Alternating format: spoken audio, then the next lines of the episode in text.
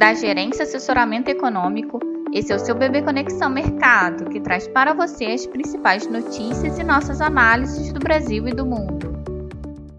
Bom dia, quarta-feira, dia 14 de setembro de 2022. Eu sou Adriana Lima e vou apresentar um panorama sobre os principais mercados. No exterior, após a cautela desencadeada pelo CPI ontem, hoje os investidores aguardam a divulgação do PPI nos Estados Unidos. Ontem, nos Estados Unidos, o índice de inflação ao consumidor, chamado CPI de agosto, mostrou aceleração para níveis acima do que era esperado pelos agentes de mercado. O evento trouxe uma mudança de expectativa para a política monetária do Que tende a ser ainda mais agressivo. Agora, os agentes já especulam a possibilidade de uma elevação de 100 pontos base, ao invés de 75 pontos base que eram esperados para a reunião do dia 21 de setembro. Hoje, a inflação ao produtor do mesmo mês, né, de agosto, que será divulgada às 9h30, também deve, deve confirmar que a inflação está persistentemente elevada e precisará de muita ação do Banco Central para controlar. Além disso, na agenda teremos também divulgação dos estoques semanais de petróleo do DOI às 11h30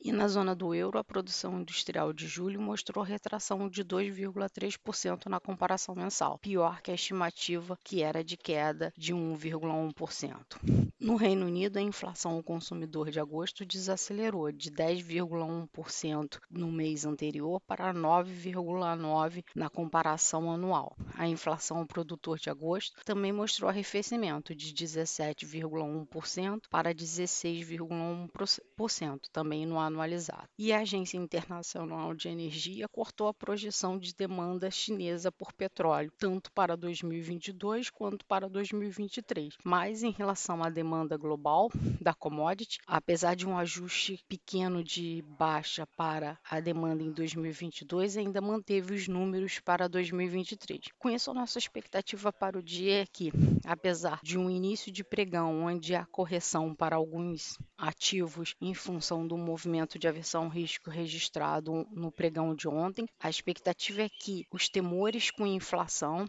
e possibilidade de política monetária americana muito mais agressiva traga o, novamente um viés de cautela para os ativos no dia. Com isso, espera-se fortalecimento do dólar frente à maioria das moedas, alta para as taxas dos treasuries e desvalorização para bolsas e commodities no dia de hoje. E esse movimento esperado para o panorama internacional deve se refletir sobre os nossos ativos domésticos. Em relação à agenda de indicadores no Brasil, destaque para vendas no varejo, referente ao mês de de julho, que deve confirmar uma recuperação da atividade, né? conforme a gente tem visto nos últimos dados da atividade aqui no Brasil. Apesar disso, a expectativa é que o dólar se fortaleça frente ao real, em linha com as outras moedas emergentes, a curva de juros agregue de prêmios de risco, acompanhando a alta das taxas dos treasuries e a valorização do dólar, e o Ibovespa siga em queda, assim como as bolsas e commodities. Desejamos a todos um bom dia e bons negócios.